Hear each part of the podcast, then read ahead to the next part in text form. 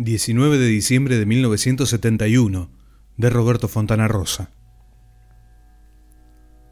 Yo sé que ahora hay muchos que dicen que fuimos unos hijos de puta por lo que le hicimos al viejo Casale. Yo sé, nunca falta gente así, pero ahora es fácil decirlo, ahora es fácil. Había que estar esos días en Rosario para entender el fato, mi viejo. Ahora es fácil hablar al pedo, ahora habla cualquiera. Yo no sé si vos te acordás lo que era Rosario esos días anteriores al partido. Y te digo, esos días, desde semanas antes se venía hablando del partido. La ciudad era una caldera, porque eso era lo que era la ciudad, una caldera. Claro, los que ahora hablan son estos turros que después vos los veías por la calle gritando y saltando como unos desgraciados, festejando en pedo a los gritos y después ahora te salen con que son ¿Qué son? ¿Moralistas? ¿De qué se la tiran, hijos de mil putas? Ahora son todos piolas, es muy fácil hablar, pero si vos vieras lo que era la ciudad en esos días, hermano, prendías un fósforo y volaba todo a la mierda. No se hablaba de otra cosa en los boliches, en la calle, en cualquier parte. Saltaban chispas, pero te lo juro. Y la cosa arrancó con el fato de las cábalas, o mejor dicho, de los maleficios. Hay que entender que no era un partido cualquiera, hermano. Era una final final. Porque no era un final final, era una semifinal. El que ganaba después venía a jugar a Rosario y le ganaba a cualquiera. Fuera Central como Newells, acá le hacía la fiesta a cualquiera. ¿Y cómo estaban los lepra? Ellos tendrían que acordarse ahora, a los que hablan al reverendo pedo y nos vienen a romper las pelotas con el asunto del viejo Casale. ¿No se acuerdan esos turros? ¿Cómo estaban los lepras? No se acuerdan ahora. Había que aguantarlos porque se corrían una fija, pero una fija se corrían, hermanito, que hasta creo que se pensaban que nos iban a llenar la canasta no que solo pensaban que nos iban a hacer la colita, sino que además nos iban a meter cinco en el Monumental y para la televisión. Pero ¿por qué no se van a la puta madre que los parió? ¿Qué mierda nos van a hacer cinco goles estos culos rotos? La verdad, hermano, con una mano en el corazón, tenían un equipazo, un equipazo de padre y señor mío, hay que reconocerlo. Jugaban y daba gusto, Buen toque, te abrochaban bien abrochadito. Marito Sanabria, el mono Berti, Dios querido, el mono Berti, qué jugador. Silva, el que era de Lanús, el albañil. Montes de Cinco, Santa María, el Cucurucho. Qué sé yo, era un equipazo. Un equipazo, hay que reconocerlo. Y la lepra se corría una fija. ¿Sabes cuántos había en la ruta el día del partido? Yo no sé, eran miles, millones. Yo no sé de dónde habían salido tantos leprosos, y son cuatro gatos locos, y de golpe, para ese partido, aparecieron como hormigas de abajo de la tierra esos desgraciados. Todos fueron. Lo que era esa ruta, papito querido, entonces oíme, había que recurrir a cualquier cosa. Hay partidos que no podés perder, tenés que ganar o ganar, no hay tu tía. Entonces si a mí me decían que tenía que matar a mi vieja, que tenía que hacer cagar a Kennedy, me daba lo mismo, hermano. Hay partidos que no se pueden perder. ¿Y qué? ¿Te vas a dejar basurear por esos oretes? Para que después te refrieguen y te pongan la bandera por la jeta toda la vida. No, mi viejo. Entonces, hay que recurrir a cualquier cosa. Es como cuando tenés un pariente enfermo, ¿viste? Tu vieja, por ejemplo que por ahí sos capaz hasta de ir a la iglesia, ¿viste? Y te digo yo, esa vez no fui a la iglesia. No fui a la iglesia porque te juro que no se me ocurrió. Mira vos que si no te aseguro que me confesaba. Y todo servía para algo. Pero con los muchachos nos enganchamos con la cuestión de la brujería, de la ruda macho, de enterrar un sapo detrás del arco de Fenoy, de tirar sal en la puerta de los jugadores de Newells y de todas esas cosas de que siempre se habla. Por supuesto que todas las brujas del barrio ya estaban laburando en la cosa y había muñecos con la camiseta de Newells clavados con alfileres, maldiciones pedidas por teléfono y hasta mi vieja, que no mancha nada de todo esto, tenía un pañuelo atado desde hacía como 10 días, de esos de Pilato, Pilato, si no ganas entrar en River no te desato. Después la vieja decía que habíamos ganado por ella, pobre vieja. si hubiera sabido lo del viejo Casale, pero yo le decía que sí, para no desilusionarla a la pobre vieja. Pero todo el fato de la ruda macho y el sapo atrás del arco eran, qué sé yo, cosas muy generales.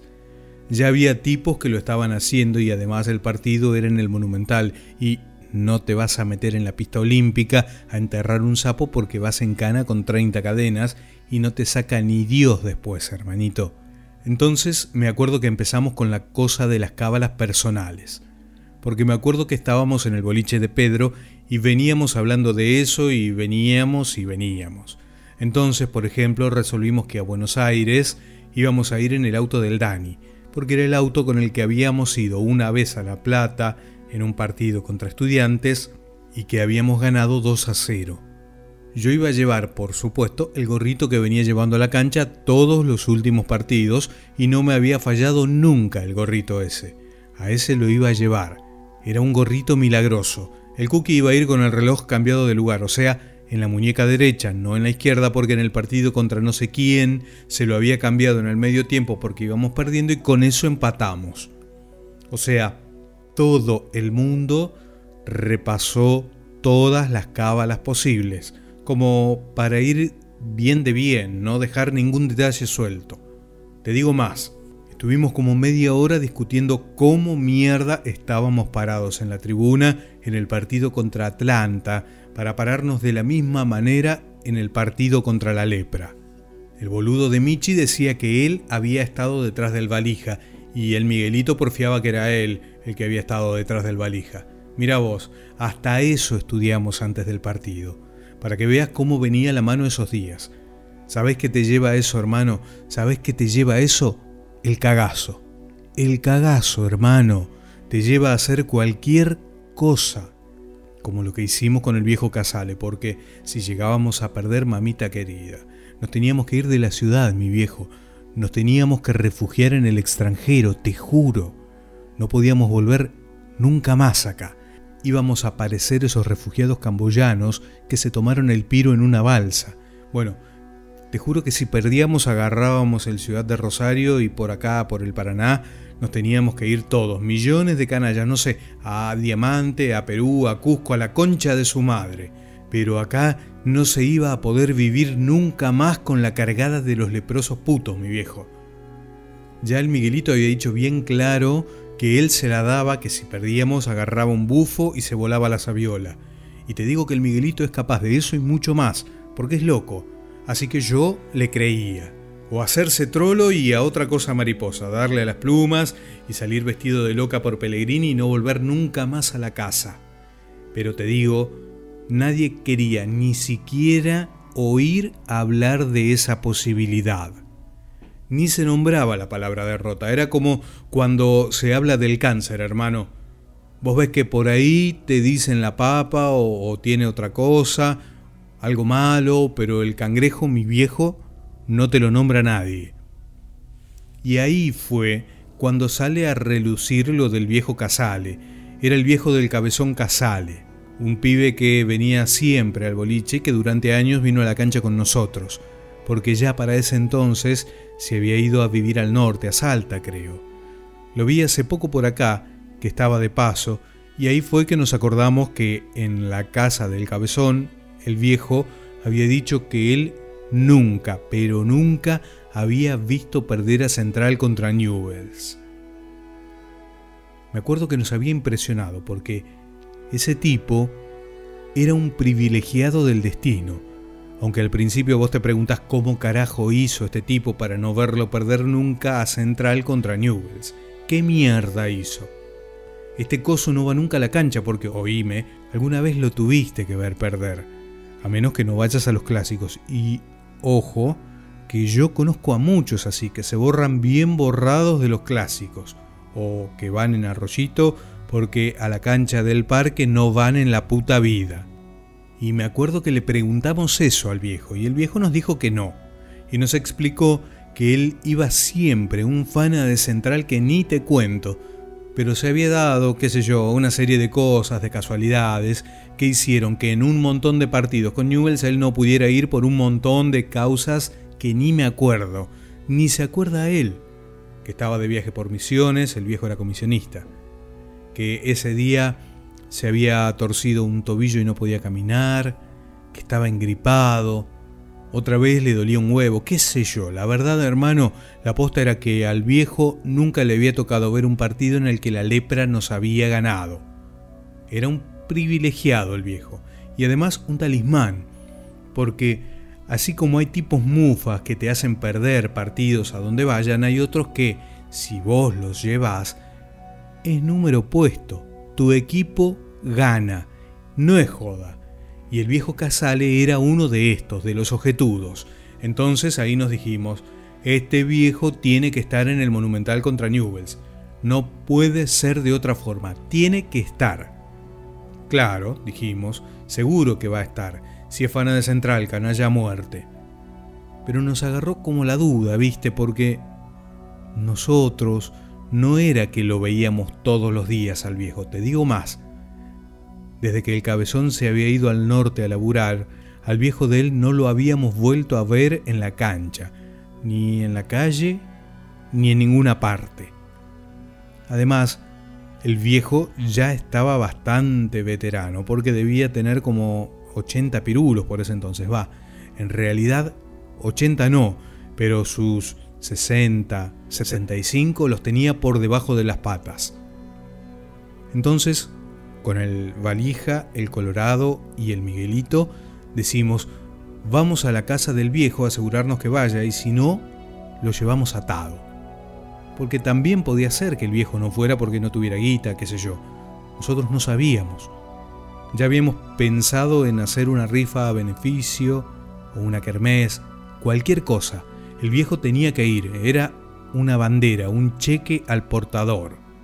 La cuestión es que Vamos a la casa y a que no sabés con la que nos sale el viejo, que andaba mal del bobo, que el médico le tenía prohibido terminantemente ir a la cancha, no sale con eso, que no, que había tenido un infarto en no sé qué partido, un partido de mierda después de una pelota que pegó en el palo, que había estado muerto como media hora, que lo habían salvado entre los indios con respiración artificial y masajes en el cuore, y que no había clavado las guampas de puro pedo y que le había quedado tal cagazo que no había vuelto a ir a una cancha desde hacía ya, mira, no sé lo que te digo, dos años, dos años y medio.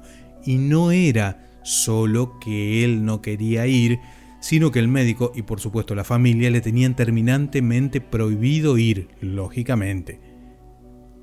No sé si no le prohibían incluso escuchar los partidos por radio para que no le pateara el bobo porque parece que el viejo escuchaba cualquier cosa demasiado fuerte y se moría. Tan jodido andaba. Vos le decías, ¡uh! en la cara y el viejo partía. ¿Para qué? ¿Te imaginas nosotros la desesperación? Porque eso era como un presagio, un anuncio del infierno, hermano. Era un anuncio de que nos iban a hacer cagar en Buenos Aires. Entonces empezamos a tratar de hacerle la croqueta al viejo, a convencerlo, a decirle, pero mire, don Casale, usted tiene que estar. Es una cita de honor. ¿Qué va a estar mar del cuore usted? Si se lo ve cero kilómetros, vamos, Casale. Me acuerdo que lo jodía a Miguelito y le decía, ¿cuántos polvos echa por día? Usted está hecho un toro. Pero el viejo, ni mierda. En la suya, que no y que no le decíamos que el partido iba a ser una joda, que Newell tenía un equipo de mierda y que ya a los 15 minutos íbamos a estar 3 a 0 arriba y que el partido era una mera formalidad, que el gobierno ya había decidido que tenía que ganar Central para hacer feliz a mayor cantidad de gente. No sé la cantidad de boludeces que le dijimos al viejo para convencerlo, pero el viejo nada. Una piedra el hijo de puta. Para colmo, ya habían empezado a rondar la mujer del viejo, la madre del cabezón, una hermana del cabezón, que querían saber qué queríamos decirle nosotros al viejo en esa reunión, porque medio que ya sospechaban que nosotros no íbamos para nada bueno.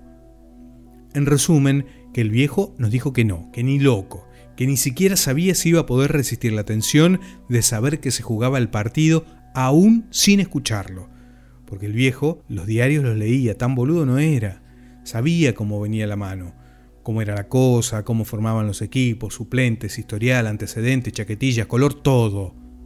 nos dijo, ese día, bien temprano, antes de que empiecen a pasar los camiones y los ómnibus con gente yendo para Buenos Aires, yo me voy a la quinta de un hermano mío que vive en Villadiego.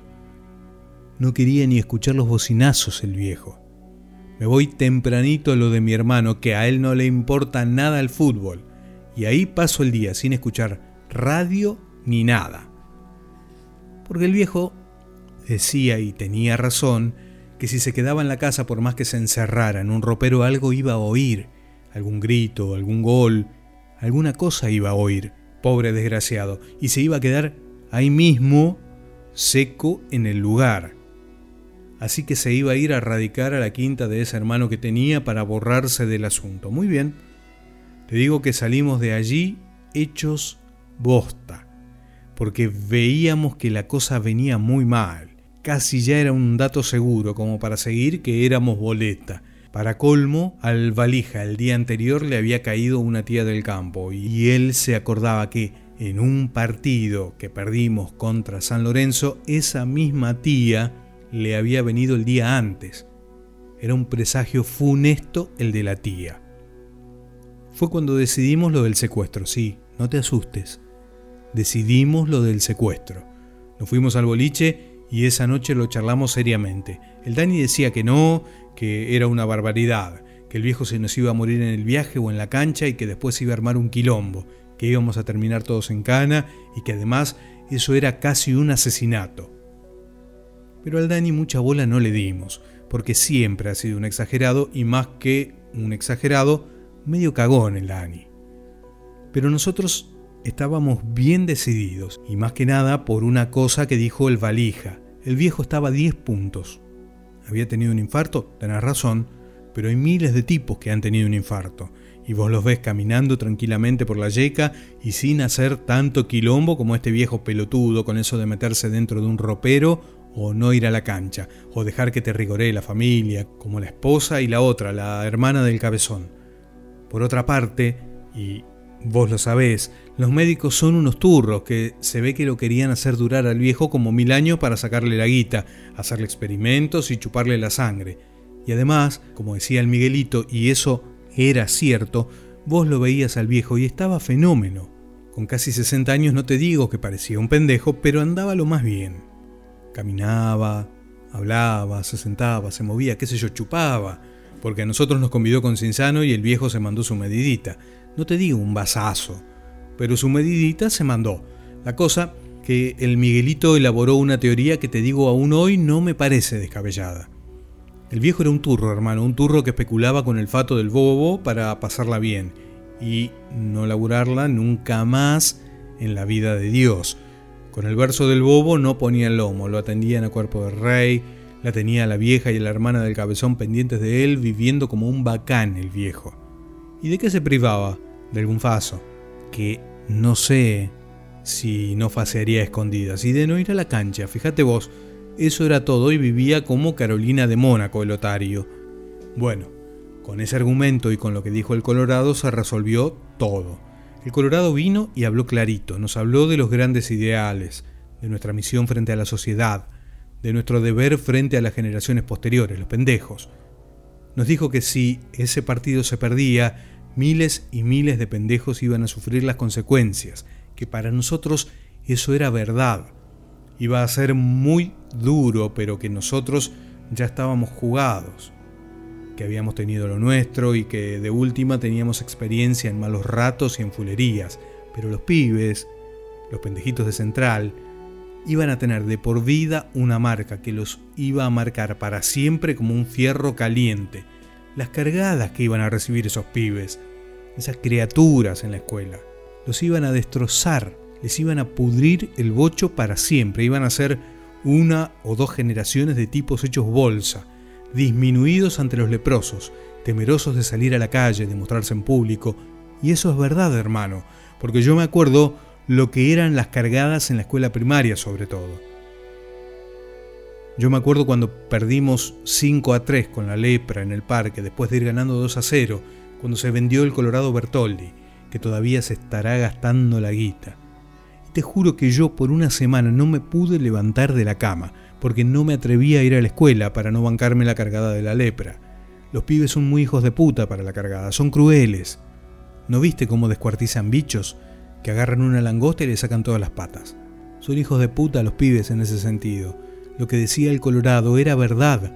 Ahora todo el mundo habla de la deuda externa. Y bueno, hermano, eso era algo así como lo de la deuda externa, que por una cagada de cuatro reverendos hijos de puta que empeñaron el país, la tenemos que pagar todos. Y los hijos y los hijos de nuestros hijos. Y si estaba en nosotros hacer algo para que eso no pasara, había que hacerlo, mi querido. Además, como decía el Colorado, ya no era el problema de la cargada de los pendejos nivelistas.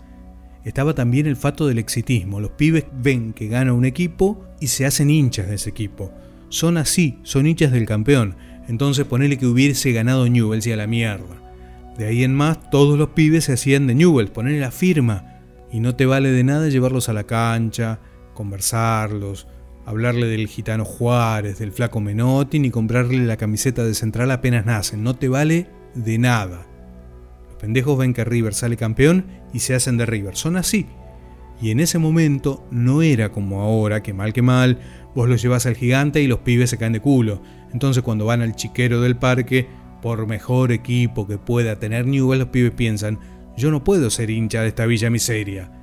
Y se hacen de central porque todo entra por los ojos y vos ves que ahora los pibes por ahí ni siquiera han visto jugar a Central o a Newells y ya se hacen hinchas de Central por el estadio. Es otra época, los pendejos son más materialistas. Yo no sé si es la televisión o qué, pero la cosa es que se van de boca con los edificios. Entonces la cosa estaba clara, había que secuestrar al viejo Casale, y si no, aguantarse que 15 o 20 años después, por ejemplo, la ciudad estuviese llena de leprosos nacidos después de ese partido. Y esto, ¿y sabés lo que sería? Beirut sería un poroto al lado de esto, te lo juro, hermano. El que organizó la operación Eichmann, como la llamamos, fue el Colorado. La llamamos así porque ese general alemán, torturador, que se chorearon de acá una vez los judíos, ¿viste? Y lo nuestro era más o menos lo mismo. El Colorado era un tipo muy cerebral. Le carbura bien el bocho y él organizó todo. El Colorado, para ese entonces, ya no estaba en la OCAL. La OCAL, no sé si sabes, es una organización de acá de Rosario que se llama así porque son iniciales, es Organización Canalla Antilepra. Son un grupo de ñatos como el Ku Klux Klan más o menos, que tienen reuniones secretas y no sé si no van con capucha y todo a las reuniones. O si queman algún leproso vivo en cada reunión. Mira, yo no sé si es requisito indispensable ser hincha de Central, pero seguro, seguro, tenés que odiar a la lepra. Tenés que odiar más a los lepra que lo que querés a Central. Hacen reuniones, escriben libros de actas, piensan maldades contra los lepra festejan fechas patrias de partidos que les hemos ganado, tienen himnos, son como esos tipos, los masones, esos que nadie sabe quiénes son, andan con antorchas. Bueno, de la OCAL al Colorado lo echaron por fanático, con eso te digo todo, pero es un bocho el Colores. Y él fue el que organizó todo el operativo, y te la cuento porque es linda. No sé si un día de estos no aparece en el Selecciones. Averiguamos qué ómnibus iba para Villadiego, a donde tenía la quinta el hermano del viejo Casale. Desde donde vivía el viejo, ahí por San Juan, el 1400, lo único que lo dejaba por ese entonces, si mal no recuerdo, era el 305, que pasaba por la calle San Luis. O sea, que el viejo tenía que tomarlo en San Luis y Paraguay o San Luis y Corrientes, no más allá de eso. A menos que fuera un pelotudo y lo fuera a tomar a Boulevard Oroño, que no sé para qué mierda iba a hacer eso. Ahora la duda era si el viejo se iba a ir en ómnibus o en auto, porque si se iba en auto nos recagaba. Pero nos jugábamos a que iba a ser en ómnibus, porque auto no tenía y seguro que el hermano tampoco tenía porque debía ser un muerto de hambre como él seguramente. Y te digo que la cosa venía perfecta, porque el viejo nos había dicho que iba a salir bien tempranito para no infartarse con las bocinas. O sea, que nosotros podíamos combinarlo con el horario de salida nuestro para el partido porque también nos cagaba si salía a la una de la tarde para Villa Diego, porque después cómo llegamos nosotros a Buenos Aires para la hora del partido con el quilombo que era la ruta y en un ómnibus de línea. Lo más probable es que nos hiciéramos pelota en el camino por ir a los pedos. Por otra parte, hermano, Villadiego queda saliendo para Buenos Aires. O sea, que la cosa estaba clavada. Era posta a posta. Después hubo que hablar con los otros muchachos porque convencer al rulo no nos costó nada. A él le daba lo mismo. Además, le contamos los entretelones del asunto. Te digo que el Colorado manejó la cosa como un capo, un maestro. El asunto era así. El Rulo es un amigo fana de Central, que tiene un par de ómnibus. Está muy bien el Rulo, y en esa época tenía un par de coches de la 305. Tuvimos un ojete así de grande, porque si no, teníamos que conseguir otro coche, cambiarle el color, pintarlo, qué sé yo, ponerle el número, un laburo bárbaro. Pero el Rulo tenía dos 305 y con uno de esos ya tenía pensado pirarse para el Monumental el día del partido, y más bien que se llevaba como 900 o 1000 monos que iban para allá. Los sacaba de servicio y que se fueran todos a la reputísima madre que los parió.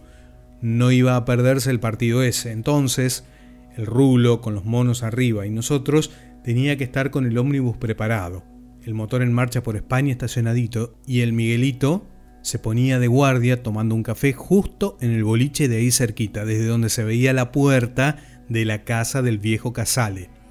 Creo que a las 5 de la mañana ya estaba el Miguelito apostado en el boliche haciéndose el boludo, junando para la casa del viejo. Te juro que ni los tupamaros hubieran hecho un operativo como este, hermano. Fue una maravilla. Apenas vio que salía el viejo con una canastita donde seguro se llevaba algún matambre casero, algo de eso, el pobre viejo, el Miguelito cazó una vespa que tenía en ese entonces. Dio vuelta a la manzana y nos avisó. Cargó la moto en el ómnibus, en la parte de atrás, detrás de los últimos asientos, y nos pusimos en marcha. Ya les habíamos dicho a tres o cuatro pibes de estos quilomberos de la barra que se hicieran bien los sota, que no dijeran ni media palabra y se hicieran los que apolillaban. Nosotros también, para que no nos reconociera el viejo, estábamos en los asientos traseros haciéndonos los dormidos, incluso con la cara tapada con algún pullover, como si nos jodiera la luz o, o con algún piloto. Te digo que aquel día había amanecido frío y lluvioso, como la otra fecha patria, el 25 de mayo. Además, el quilombo había sido guardar todas las banderas, las cornetas, las bolsas con papelitos, los termos, todo eso. Uno de los muchachos llevaba una bandera de la gran puta que medía 52 metros, loco. Media cuadra de bandera que decía empalme graneros presente, y tuvimos que meterla debajo de un asiento para que el viejardo no la bichara. La cosa es que el viejo subió medio dormido, se sentó en uno de los asientos de adelante, que ya habíamos dejado libre a propósito, para que no viera mucho el ómnibus. Rulo le cobró boleto y todo. Nadie se hablaba, como si no nos conociéramos, y como el ómnibus iba haciendo el recorrido normal, el viejo iba a lo más piola, mirando por la ventanilla.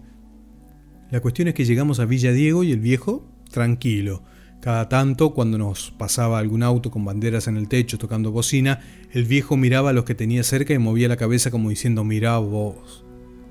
Se ve que tenía ganas de hablar, pero nadie quería darle mucha bola para no pisarse en una de esas.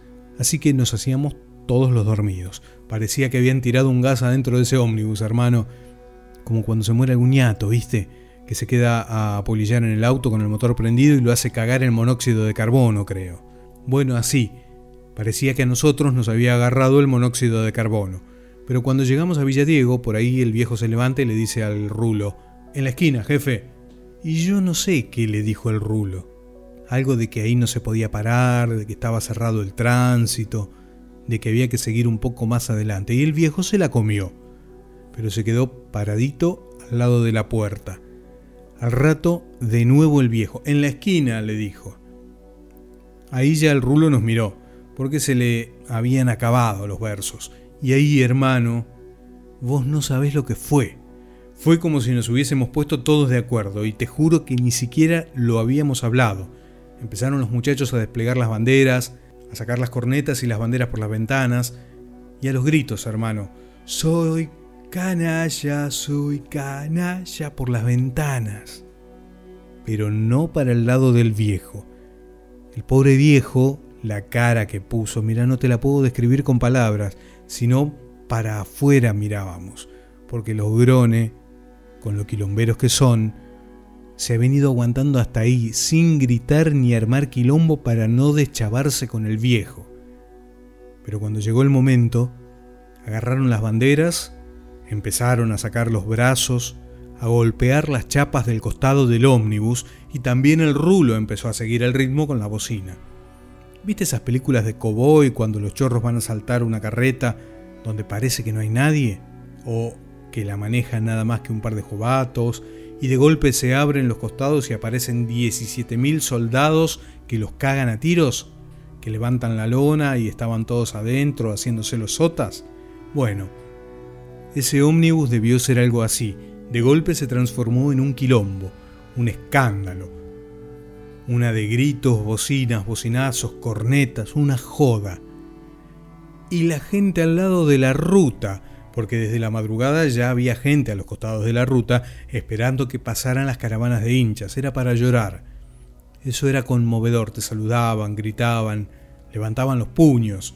Por ahí algún lepra a las perdidas te tiraba un cascotazo. Pero vuelvo al viejo.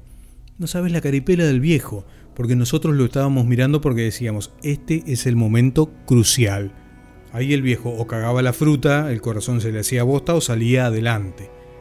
El viejo miraba para atrás, a todos los monos que saltaban y gritaban, no lo podía creer. Se volvió a sentar y creo que hasta San Nicolás no volvió a articular ni una palabra. Te digo que el rábano, el hijo de la Nancy, que ya se había ofrecido hacerle respiración boca a boca llegado el caso, que era algo a lo que todos mal que mal le habíamos esquivado el bulto porque qué sé yo. Te da un poco de asco, además con un viejo. Pero mira, te la hago corta. Cuando el viejo vio que no había arreglo, que no había posibilidad que lo dejáramos bajar del ómnibus, entregó. Pero entregó, entregó, ¿eh? Porque al principio nosotros nos acercamos y nos reputió. Nos dijo que éramos unos irresponsables, asesinos, que no teníamos conciencia, que era una vergüenza. Qué sé yo todo lo que nos dijo. Pero después, cuando nosotros le dijimos que él estaba perfecto, que estaba hecho un toro, que si se había bancado la sorpresa del ómnibus quería decir que ese cuore se podía bancar cualquier cosa, empezó a tranquilizarse.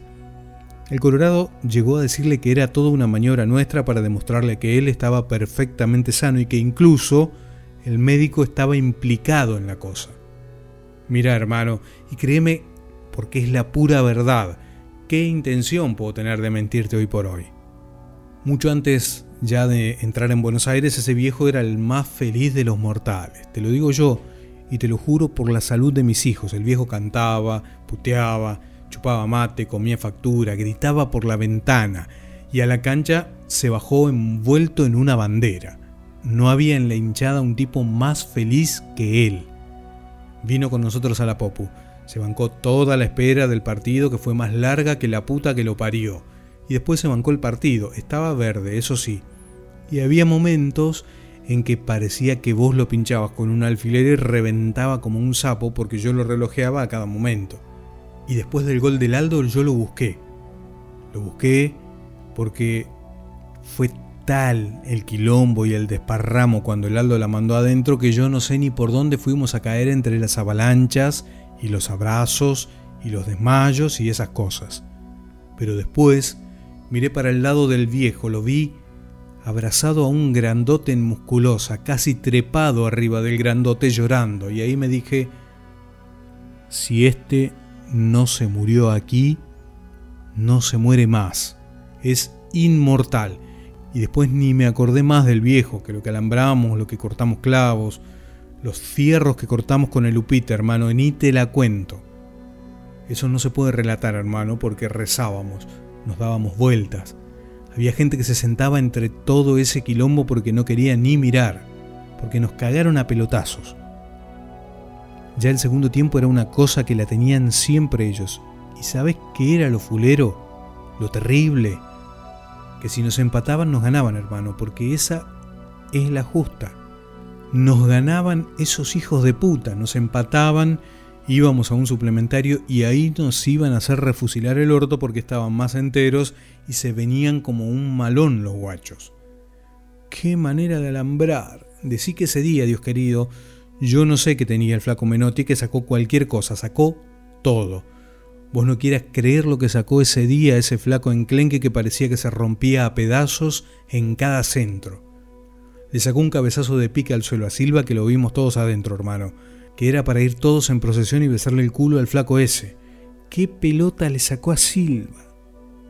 Ahí nos infartamos todos. Faltaban cinco minutos y si nos empataban, te repito, éramos boleta en el suplementario. Me acuerdo que miro para atrás y lo veo al viejo, blanco, pálido, con los ojos desencajados, pobrecito, pero vivo. Y ahora yo te digo, te digo, y me gustaría que me contesten todos esos que ahora dicen que fue un ejaputés lo que hicimos con el viejo Casal ese día. Me gustaría que alguno de esos turritos me contestara si alguno de ellos lo vio como lo vi yo al viejo Casale cuando el referí dio por terminado el partido, hermano que alguno me diga si de puta casualidad lo vio al viejo Casale, como lo vi yo cuando el referí dio por terminado el partido y la cancha era un infierno que no se puede describir en palabras.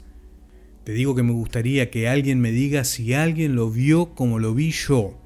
La cara de felicidad de ese viejo, hermano, la locura de alegría en la cara de ese viejo. Que alguien me diga si lo vio llorar abrazado a todos, como lo vi llorar yo a ese viejo. Que te puedo asegurar que ese día fue para ese viejo el día más feliz de su vida, pero lejos, lejos el día más feliz de su vida, porque te juro que la alegría que tenía ese viejo era algo impresionante.